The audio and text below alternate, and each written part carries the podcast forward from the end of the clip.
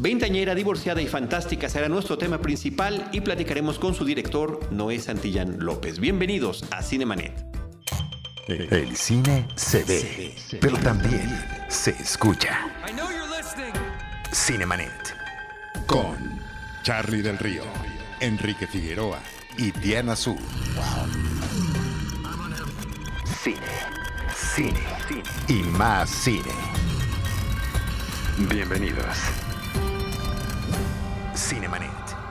Arroba Cinemanet en Twitter, facebook.com diagonal Cinemanet, Cinemanet 1 en Instagram y Cinemanet 1 en YouTube son nuestras redes sociales. Yo soy Charlie del Río, les doy la más cordial bienvenida. Lo hago desde Disruptiva y en nombre de todo nuestro equipo, saludo en la mesa de trabajo a Diana Su. ¿Cómo estás, Diana? Yo soy Diana Su, ya siempre voy a hacer esa introducción, ¿verdad? Muy bien hecha. Muy bien, Charlie, siempre es un gusto. Muchísimas gracias. Eh, saludamos a Rosalina Piñera, Enrique Figueroa, Uriel Valdés, nuestro postproductor. Y le damos una cordial bienvenida a Noé Santillán López a los micrófonos de Cinemanet. Bienvenido. Muchas gracias, este, es, un placer estar de vuelta y pues, pues qué mejor que para promocionar 20 añera de y Fantástica. Después de un rato de que no nos habíamos visto, Noé, pero a pesar de que no nos habíamos visto, tú no has dejado de estar filmando, de estar dirigiendo películas eh, de diferentes tonos, de diferentes géneros. Igual y platicamos un poquito sobre eso, porque eh, quiero recordarle a nuestro público que además está disponible el episodio 697 del 10 de junio de 2015, una última y nos vamos, tu ópera prima. El mejor episodio, pero por mucho. no, sí me acuerdo que tuvimos una, una gran conversación, me acuerdo muy bien, con mucho cariño. Y pues sí, es un, es un placer estar de vuelta, la verdad. No, gracias, gracias a ti por, por estar aquí con nosotros. Eh, nosotros ya vimos la película, estuvimos ahí en la sala de videocine para poder eh, disfrutarla antes de su estreno comercial. Este podcast, este episodio se está estrenando en la semana de cuando la película ya está en cartelera, pero siempre nos gusta que los directores nos den una pequeña premisa de lo que trata la cinta. Pues mira, Ventañera, Diversidad y Fantástica es una película, es una comedia eh, muy divertida eh, que en la superficie, pues esa es una comedia muy divertida, eh, muy ligera, muy, muy amena, pero ya que le escarbas, eh, es, un estudio muy fuerte de, la adultez, de cómo crecer, de, cómo te zarandea la vida cuando estás tratando de ser un adulto. y, tiene un, tema muy femenino, un tema muy fuerte que ahorita está haciendo mucho ruido y que está muy, muy a la par con lo que está pasando en, en nuestro país y se vuelve en una película con un mensaje muy fuerte por eso, ¿no? Eh, obviamente pues estamos tocando muchos temas de, crecer, de, ser mujer en México, y nos vamos a diferentes puntos como, el, como es el acoso laboral, como es el, la burbujita en donde viven algunas sociedades conservadoras de, México, en donde pues la meta es casarse, ¿no? Y ahí final feliz y se acabó la vida, ¿no?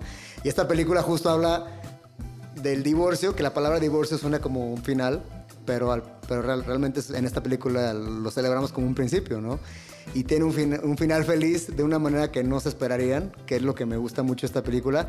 O sea que al final del día es una comedia romántica en donde el interés amoroso es ella misma.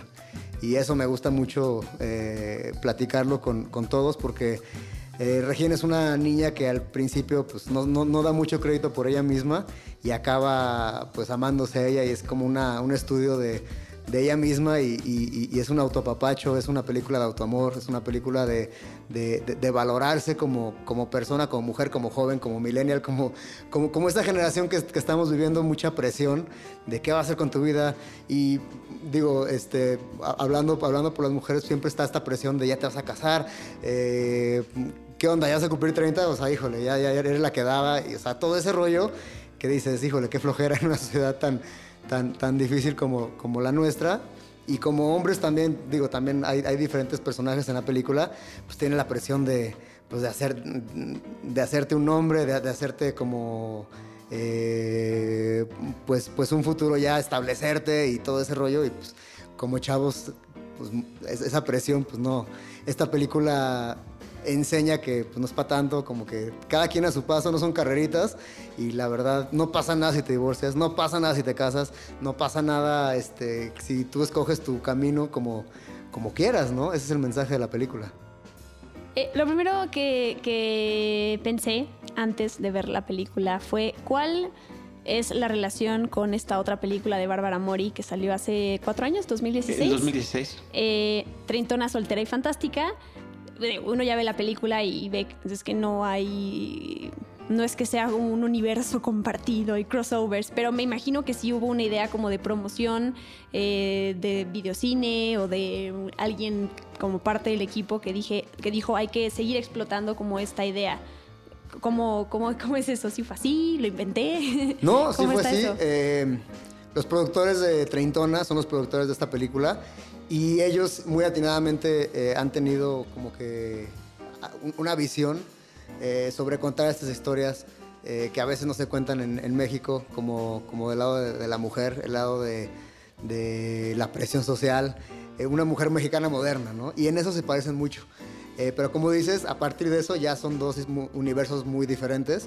Son dos generaciones muy diferentes, como lo dice el título, una es de treintonas y la otra es este, de, veinteañeras y es como, pues, diferentes conflictos, diferentes eh, eh, problemáticas.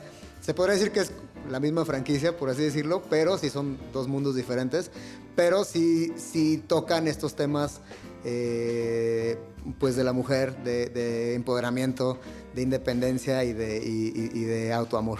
Bueno, Angélica Gudiño es guionista en ambos casos, ¿no? Me parece que también esa, esa sería la otra, La otra colección interesante. Pero sí, cuando fuimos a la sala de videocine me decía, eh, y antes de ver la película, ¿eh? o sea, sin saber, que digo, yo creo que nada más que el título, ¿no? O sea, fuera de, fuera de eso, es explorar eso. Ahora, sí hay una situación que eh, me llama mucho la atención y es que para poder describir este conservadurismo, que es una realidad, se sigue viviendo en nuestro país, se ha elegido idealmente la, la provincia, el interior de la República. Es allá donde ciertamente, aquí también por supuesto en la Ciudad de México, ¿no? Pero como que es más evidente en estas pequeñas sociedades. Tú eres de, Yo soy de Guadalajara. de Jalisco, ¿no? De Guadalajara. Entonces tú lo has vivido, eh, tu personaje es de Guadalajara también y, y- y justamente se trata de hacer esa transición hacia acá. Todo ese camino que mencionas está muy interesante, pero a veces como que queda, eh, Noé, muy pequeña la línea entre cuando estás defendiendo el status quo y en qué momento es, no, realmente de lo que se trata es, como tú nos comentabas en esta plática de la premisa de la película, de explorar lo demás que hay, ¿no? Y efectivamente de trascender. Pero eso se da en el tercer acto de la película. Claro, es una, o sea, yo crecí eh, en Guadalajara en una sociedad que adoro, pero, pero sí tengo que aceptar que, que- había círculos muy conservadores, muy cerrados, en donde, pues, como dicen, hay una escena en la película este, que es el aniversario del, del arquitecto Peñalosa y señora, ¿no? Y así, y así se vive. Y, y- y digo, es, es algo que ya no hace clic conmigo, que cuando me salí, me- justo me vine al DF a, a vivir, pues te, das, te caen muchos veintes, ¿no? Y, y te das cuenta que estabas en una burbujita en esos círculos y para bien, o sea, también, o sea, es, es- hay cosas muy padres de eso, pero sí te das cuenta que hay un mundo afuera y especialmente pues, estudié en Estados Unidos, eh, pues, te- ya te vas empapando de, de- de lo que es vivir, ¿no? Y de lo que es vivir sin un peso, y de lo que es vivir de este, empezar de cero, y de lo que es tocar todas las puertas y que todas las puertas te las cierren, y que no, no tengas la conexión del compadre, de- del papá, del tío, de no sé qué, que te, que te hagas tu vida por, por ti solo, ¿no? Y pues no sé, yo te, puedo decir que en el personaje, por ejemplo, de, Jesús Zavala, de Andrés, eh, me identifico muchísimo porque pues, es el que se salió antes y, este, y, empezó a hacer su vida de abogado exitoso y le está yendo muy bien y luego su pasado llega por él y, y- es algo como que, que sí me identifico mucho y conozco a, conozco a Regina en, en- en muchas personas que he conocido en mi vida, amigas que, que tal vez empezaron con, con esa idea y ahorita pues obviamente crecieron, todos ya se dieron cuenta que igual y no es por ahí, ¿no? Y que igual es como, hay, hay muchas cosas que, que tienes que valorar de ti mismo antes de, de pensar como, ay, pues esto es lo que la gente quiere de mí, esto es lo que voy a hacer, esto es lo que toca, ¿no? Y, al- y hay muchas parejas que se casan y que no están felices y que no se deberían casar. Y el- mira, yo soy casado, pero entiendo que el matrimonio no es para todos. Y esta película lo de eso, ¿no? De, to- toca el tema de atrevernos a, a, a- a poder como quitarle el estigma negativo de todo ese rollo. Me encantó a mí el personaje de, de Tabata, el de Natalia. Telles. Nos Telles encantó a todos. Nos Per- encantó. per- permítame interrumpir porque Sí, sí, sí, sí. lo platicamos además en el episodio de cartelera. Sí, sí, la, la- la adoro, está increíble ella. Sí, porque además me gusta mucho que sí es, es- tiene esta personalidad libre y empoderada y al mismo tiempo también, como cualquier ser humano, tiene esa necesidad de amor, tiene ahí una relación, eh, pues se alejó de su papá, pero al mismo tiempo en ella está el pues querer retomar esa relación, ¿no? Como luego eh, hay temas, la sensibilidad con el empoderamiento, a veces es- la gente piensa que no van cuando pues, una persona está completa con todas esas cosas, ¿no? Em, bueno, pero ¿cómo fue encontrarla a ella, eh, castearla para este papel? Pues el, el casting fue, fue hecho muy a la mano con los productores, que ya tenían mucho, a muchos eh, actores en mente, pero a la par también audicionamos a muchísimas personas, eh, muchísimas actrices para el, pa- pa- el papel de Regina, muchísimas actrices para el papel de Tabata. Y pues cuando entró Natalia, pues es que Natalia tiene una chispa increíble y, empezamos a platicar y cuando empezamos los ensayos con, este, con Badir, con, con Pau, con Jesús y, con ella, se, se convirtieron en, en círculos de terapia, ¿no? Y empezamos a, hablar de, todo lo bueno, todo lo malo, de, todas las inseguridades. Justo eso, de, de- creo que Tabata es una persona que, a, diferencia de Regina, tiene la fachada siempre arriba, la, la guardia siempre arriba y es una chava dura, y es una chava chingona, es una chava eh, luchona, bla, bla, bla, bla, bla, porque así es su, es su apariencia, pero por dentro pues tiene un, un- un- un gran problema que no se habla con su papá, ¿no? Y, y cosas que, que todos vivimos, que todos, o sea, conflictos de familia y todo, que, al- que a diferencia de Regina, pues Regina es un libro abierto, es muy inocente y de repente pues se mete a la casa de Tabata sin saber quién es Tabata, sin saber si, la, si, le, si la, la van a secuestrar o no, pero, o sea, creo que se, se complementan como personajes muy padre porque la inocencia de Regina le da mucha ternura a Tabata y Tabata quiere ser esa persona y, y Regina aprende, por otro lado, muchísimo de, de Tabata, de cómo ser fuerte, de cómo no dejarte, de cómo este, pues, está en la lucha, ¿no? O sea que esos dos personajes que son los principales, pues, sí tienen, es un yin, un yin y un yang que, que se complementan muy padre. Y una gran presencia además física en pantalla que logra llenar eh, el personaje de Tabata y la actriz que le interpreta, ¿no? Así que eso está increíble en la película.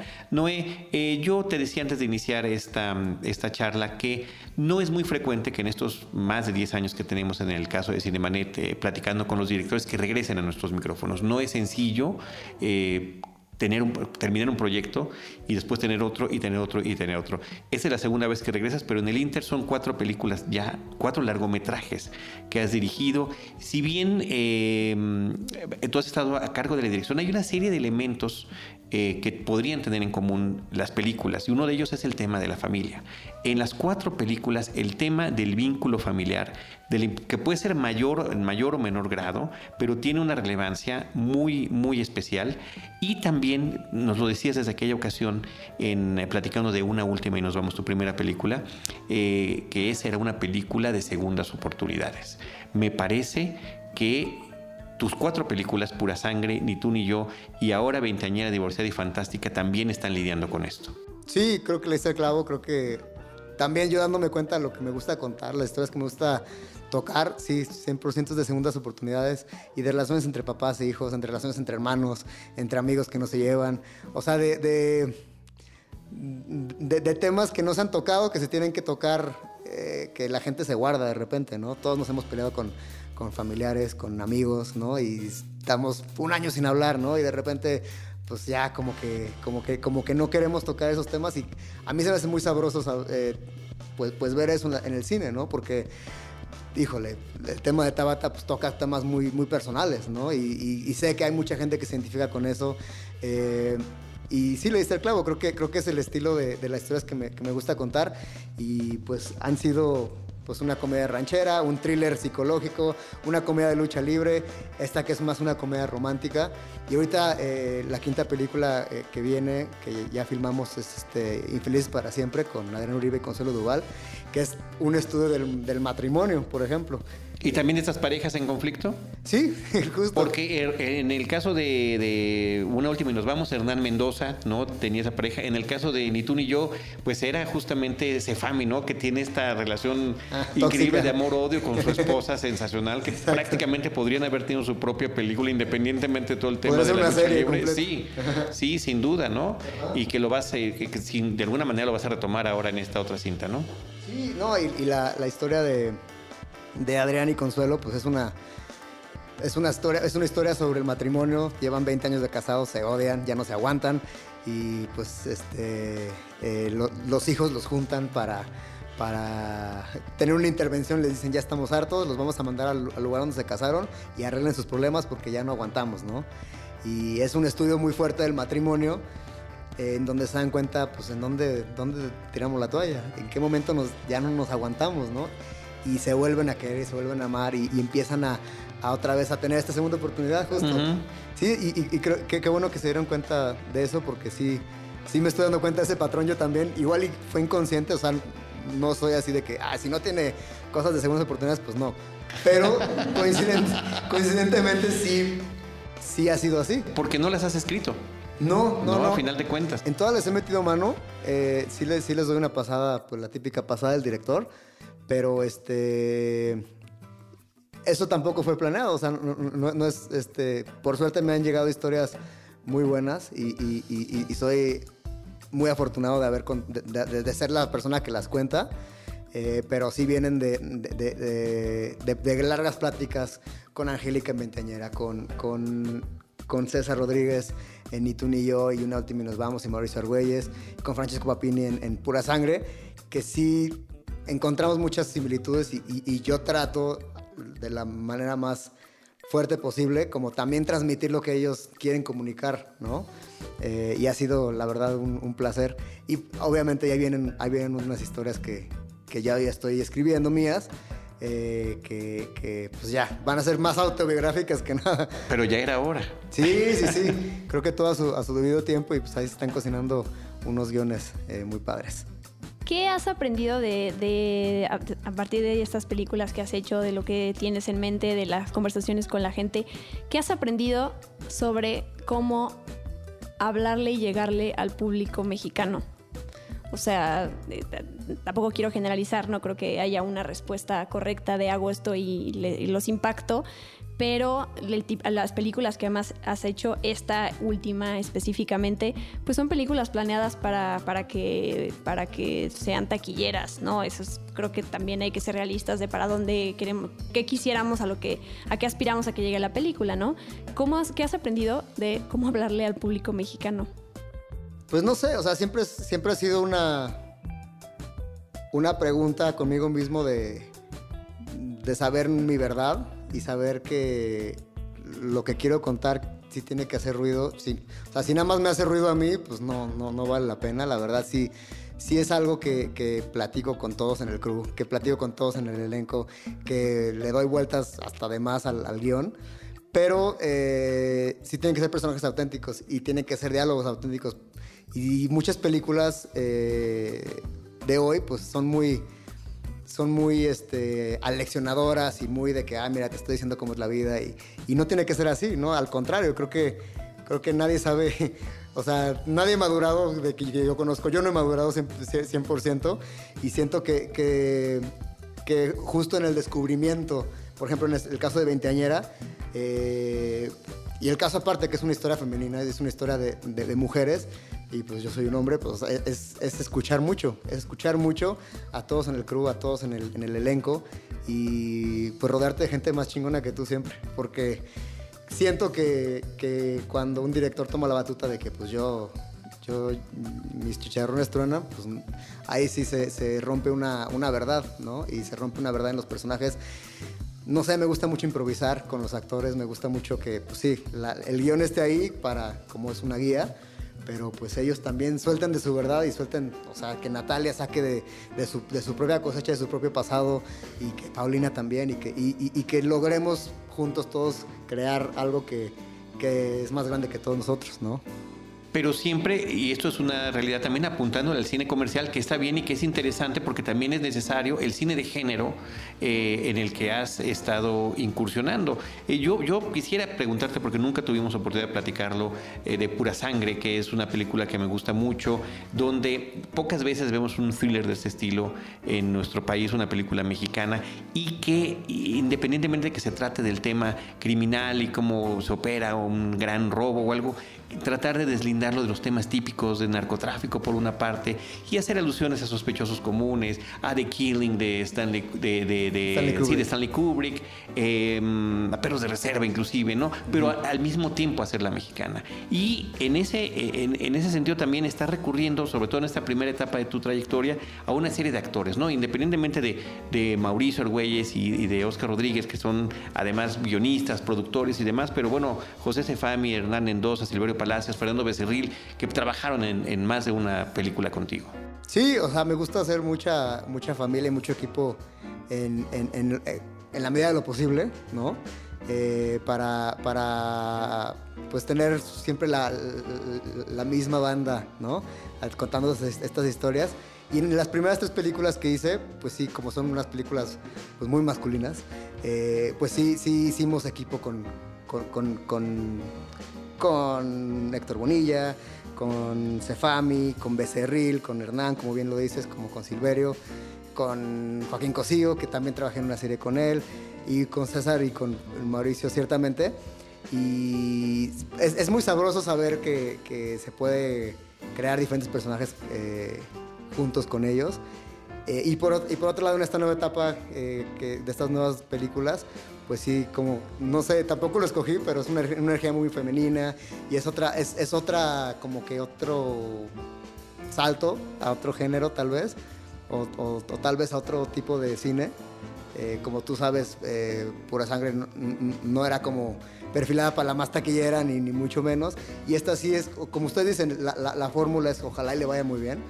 Eh, pero dentro de eso, de una película comercial, no significa que, no tenga un mensaje, que no tenga, que no sea una buena película, ¿no? O sea, de mis películas favoritas, eh, muchas de ellas son muy taquilleras, ¿no? O sea, ves, no sé, Jurassic Park y, El Rey León y ese tipo de películas que dices, híjole, o sea, algo, algo tienen que conectan con el 100% del público, ¿no? Y son muy taquilleras y, tienen una buena historia y, te mueven cosas y, siento que una no se pelea con la otra.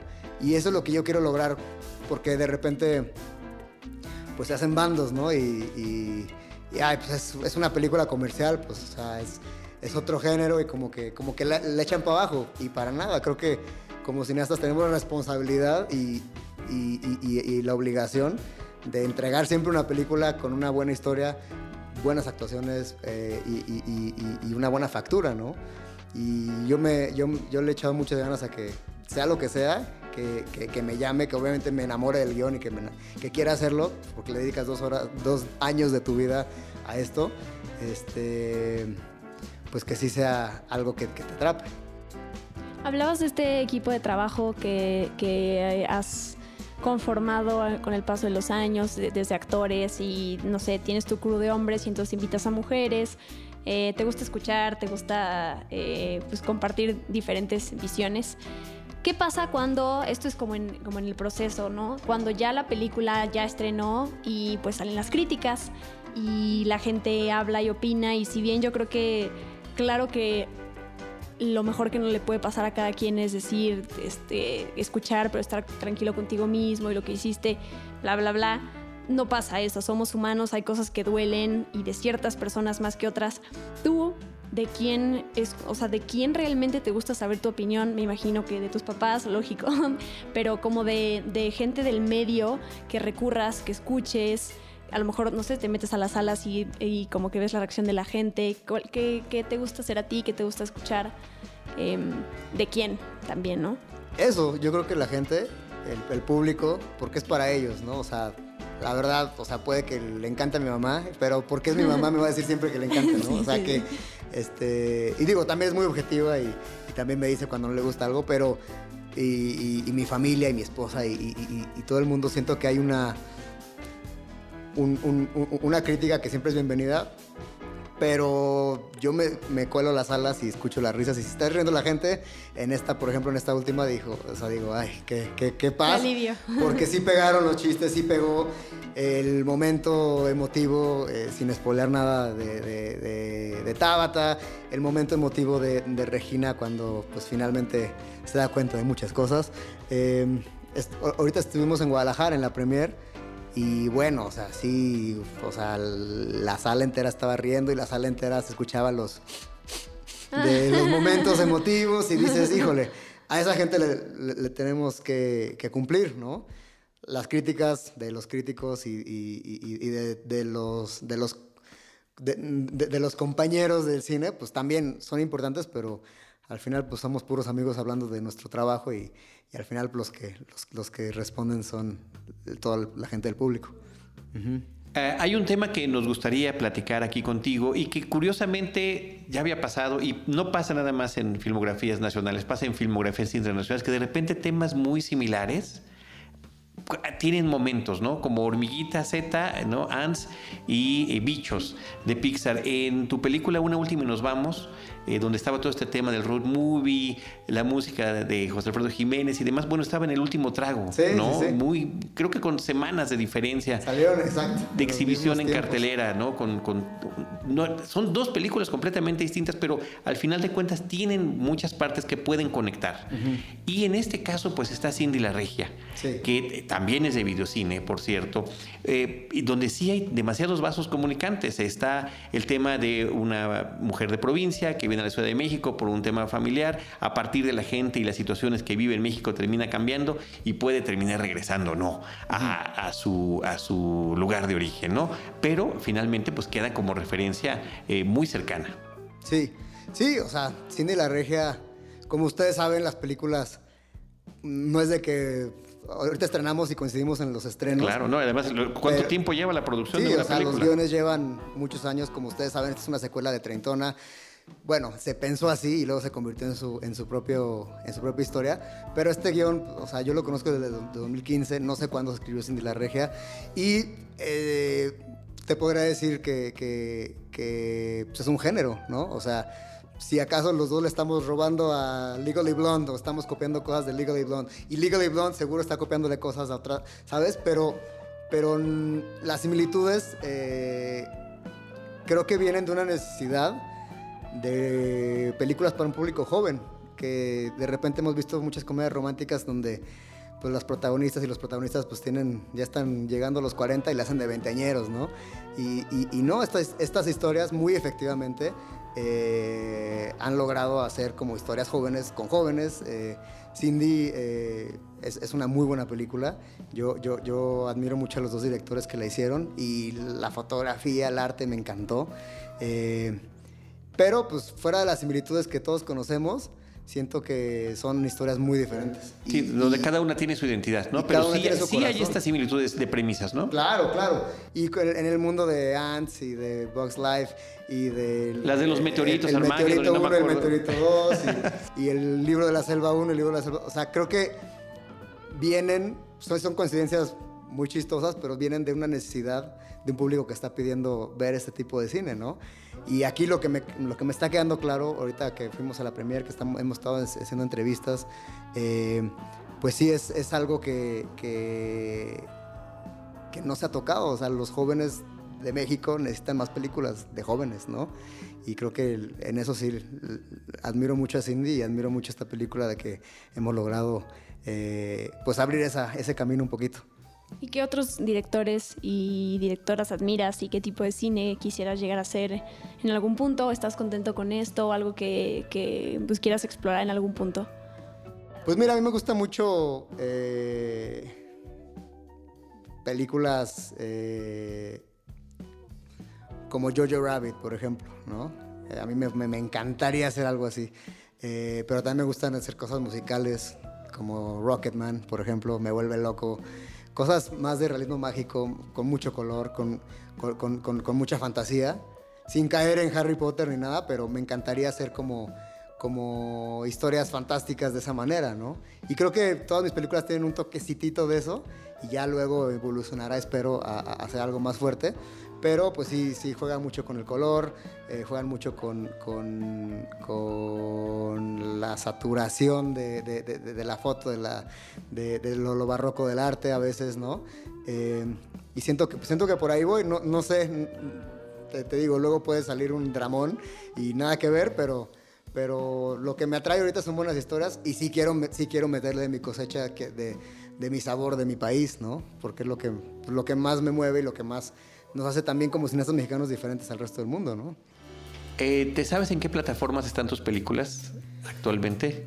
Porque Eh, sí están, o sea, eso, es- eso me parece que está padrísimo, ¿no? Que hoy en día puedes decir, podemos ir a ver las pel- la- una película que está de estreno de Noé Santillán, pero si te metes, creo que en Amazon está ni tú ni yo, y de los que estoy seguro es que en Google Play está eh, pura sangre, ¿no? Pero qué padre que gracias a estas ventanas que se están abriendo, que cada vez son más, y que están integrando cine mexicano, la obra de los realizadores eh, contemporáneos está, está al alcance de la mano de nuestro público. Sí, eh, una última y nos vamos, creo que está en, en iTunes. Eh, Pura Sangre, creo que está en Blim. Eh, ni tú ni yo está en Amazon Prime. Y esta todavía no sale, pero pues este, ya estamos en esas. No, no sé dónde va a salir, en qué plataforma, pero pues ya depende de, de primero que salga en el cine, que le guste al público Claro. y, que, y que hay una conexión. Eh, Noé, muchísimas gracias por acompañarnos una vez más en estos micrófonos. No sé si tengas algún comentario final y también compartir tus redes sociales y olas de la película. Pues pueden seguir a la película en, las redes sociales de Videocine. También tiene su, cuenta de Instagram, Veinteañera Divorciada y Fantástica. Y yo soy noe.santillán.lópez en Instagram y pues ahí, ahí nos podemos seguir con mucho gusto. Y pues nada, agradecerles que tengan este espacio, que tengan este, es- este espacio para cineastas y la oportunidad de, de poder platicar a gusto, largo y tendido sobre estos temas. Y la verdad estoy muy agradecido y espero que no nos tome tanto tiempo volver a vernos y la próxima ya estemos aquí en el primer momento que se pueda. Mucha- parece que así será porque me dices que la otra ya está terminada. Pues ya la filmamos, estamos en producción. En produ- postproducción. Postproducción, pero este, pero sí, esta, y- esta que viene y las que vengan también. Excelente, claro que sí. Aquí esta es tu casa. Sí, gracias. Me- a mí me gusta mucho escuchar a alguien apasionado. O sea, se nota cuando habla, estás orgulloso de tu trabajo. Y creo que si bien hay que tener un- siempre humildad para saber que puedes hacer las cosas mejor, también tienes que estar orgulloso de lo que has estado haciendo. Tú suenas orgulloso, me da gusto. y pues sí, te esperamos aquí para la próxima película y la próxima y la próxima. Muchas gracias, ¿no? Y siento que, que sí, tenemos que hacer todo con orgullo y, y- y- y saber, y saber que lo que estamos haciendo está, está bien y estamos contribuyendo a, un monstruo más grande que es el cine mexicano. Y, sí, o sea, lo que sentí con esta película, eh, la respuesta que ha tenido hasta ahorita es, es algo bien bonito, se siente muy diferente o sea, to- todo ha sido una buena respuesta en, en- en mi trabajo, pero esta se siente muy padre. Y estoy muy emocionado de que la gente la vea y se la recomiendo muchísimo para, para que la vean este 13 de marzo. Muy bien, pues muchísimas gracias. Noé Santillán López en Cinemanet con Ventañera, Divorciada y Fantástica. Eh, Diana Su, ¿tu red social ya la Eh, mencionaste? arroba guion bajo Diana Su en Twitter y en Instagram. Bueno, yo soy arroba Charlie del Río y les recuerdo que les estaremos esperando en nuestro próximo episodio con Cine, Cine y más Cine. Esto fue Cinemanet. Con Charlie del Río, Enrique Figueroa y Diana Su. El cine se ve, pero también se escucha.